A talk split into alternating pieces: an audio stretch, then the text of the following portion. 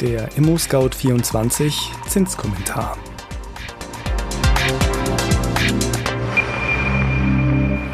Hallo und herzlich willkommen zum Zinskommentar-Podcast von ImmoScout24. Mitte Juli kamen die Mitglieder der Europäischen Zentralbank zu ihrer letzten Zinssitzung vor der Sommerpause zusammen. Was haben sie dort beschlossen?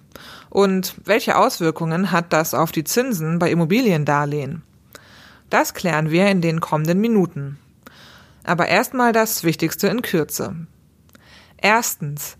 Die EU einigt sich auf einen Hilfsfonds von 750 Milliarden Euro, um die Folgen der Corona-Pandemie abzumildern.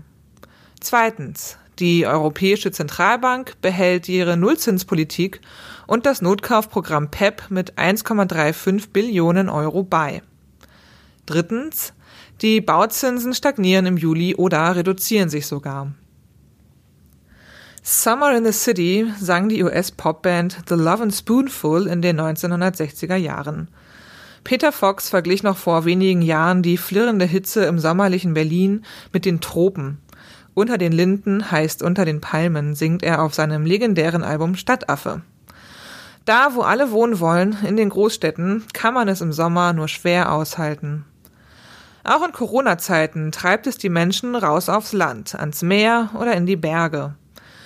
Dieses Jahr vorzugsweise im Inland. Einige wagten den Flug auf die spanische Insel oder fuhren, eben wie in den 1960ern, mit dem Auto über den Brenner oder auf den Balkan. Was die Urlaubsrückkehrenden im Gepäck hatten, schürt hierzulande die Angst vor der gefürchteten zweiten Welle. Regierungen und Notenbanken sind noch dabei, die Folgen der ersten Welle wegzuräumen. Erstmals nimmt die Europäische Union als Institution Schulden in großem Umfang auf. 750 Milliarden Euro fließen in einen Wiederaufbaufonds, aus dem sowohl Kredite als auch Zuschüsse an die Mitgliedstaaten verteilt werden. Darüber wurde allerdings heftig gestritten. Noch ein paar Tage vor dem EU-Sondergipfel trafen sich am 16. Juli die Mitglieder der Europäischen Zentralbank EZB zu ihrem letzten Zinstermin vor der Sommerpause. Am Leitzins konnte man nichts machen. Er bleibt bei 0,0 Prozent. Und die Strafzinsen für Einlagen der Banken bei minus 0,5 Prozent. Bei den Anleihenkäufen ändert sich auch nichts. Das Notkaufprogramm PEP Pandemic Emergency Purchase Program hatte bereits im Juni eine Aufstockung auf insgesamt 1,35 Billionen Euro erhalten. Die Leitzinsen beeinflussen die Baukredite nicht unmittelbar. Das gilt eher für Sparende, weil hier der kurzfristig orientierte Geldmarkt betroffen ist. Indirekt wirken sich die Leitzinsen aber schon auf den eher langfristig orientierten Kapitalmarkt und damit auch auf die Bauzinsen aus. Allerdings reicht meist schon die Ankündigung einer Aktion durch die EZB und die entsprechenden Kursbewegungen beginnen. Tatsächlich steigt mit Leitzinssenkungen und übrigens auch Krisen der Run auf Staatsanleihen als sichere Investitionsalternative. Bei solchen Anleihen sinkt die Rendite aber, wenn die Nachfrage immer größer wird. Und sinkende Renditen führen dann auch zu sinkenden Zinsen der sogenannten Pfandbriefe, die meist mit Grundstücken oder Immobilien besichert sind. Pfandbriefe sind das wichtigste Instrument der Banken, um ihre Baukredite zu refinanzieren. Wenn die EZB also die Leitzinsen senkt und Staatsanleihen kauft, drückt sie im Umkehrschluss deren Rendite, was zu günstigeren Zinsen führt, sowohl für Pfandbriefe als auch für Immobilienkredite. Kommen wir nun zur Konjunktur, wo nun die harten Fakten da sind. Vorbei ist die Zeit der Ahnungen, Prognosen und dem Schauen in die Glaskugel. Die Rezession ist da.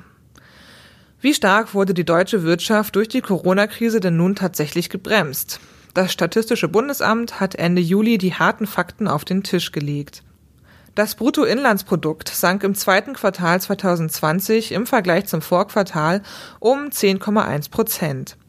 Doch schon das erste Quartal 2020 war negativ im Vergleich zum letzten Quartal 2019.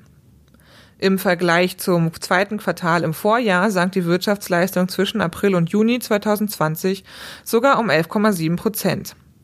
Da gibt es nichts mehr schön zu reden. Das ist der größte Absturz seit Beginn der quartalsweisen BIP-Berechnungen in Deutschland. also seit 1970. Zum Vergleich, im ersten Quartal 2009 stürzte die Wirtschaft infolge der Finanzmarkt- und Wirtschaftskrise nur um 4,7 Prozent ab.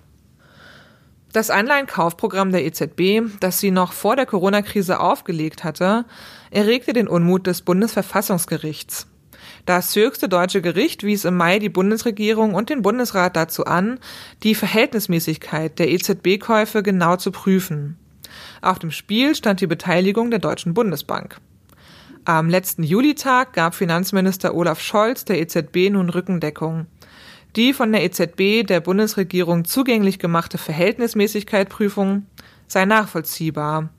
Kurz vor knapp, die Karlsruher Richter setzten eine Frist bis zum 5. August, wurde nun beschlossen, dass die Bundesbank bei der EZB weiterhin mitmischen darf. Kommen wir jetzt zum ImmoScout 24 Zinsbarometer. Im Sommer schmelzen die Bauzinsen wie das Eis in der Sonne. Okay, so dramatisch sind die Veränderungen nicht, aber dennoch fallen die Zinsen überwiegend. Nur die Darlehen mit der beliebten zehnjährigen Zinsbindung blieben unverändert und machten im vergangenen Monat lediglich eine Seitwärtsbewegung. Die Kredite mit fünfjähriger Laufzeit sanken um winzige 0,01 Prozentpunkte auf 0,64 Prozent. Die Kurse der Baukredite mit zehnjähriger Zinsbindung hielten sich bei 0,71 Prozent. Vergleichsweise viel ging es bei den Baukrediten mit 15-jähriger Zinsbindungsfrist in den Keller. Sie sanken um 0,05 Prozentpunkte auf 0,92 Prozent. Die 20-jährigen Darlehen schrumpften um 0,01 Prozentpunkte auf 1,11 Prozent. Ja, damit sind wir am Ende des ImmoScout 24 Zinskommentars angekommen. Wenn ihr Fragen an uns habt, Lob, Anregungen oder Kritik, dann freuen wir uns über eine E-Mail an podcast@scout24.com. Wenn euch unser Podcast gefällt, dann abonniert ihn doch einfach bei Spotify, iTunes oder wo auch immer ihr eure Podcasts gerne hört. Genießt die schönen Sommertage und bis zum nächsten Mal. Tschüss.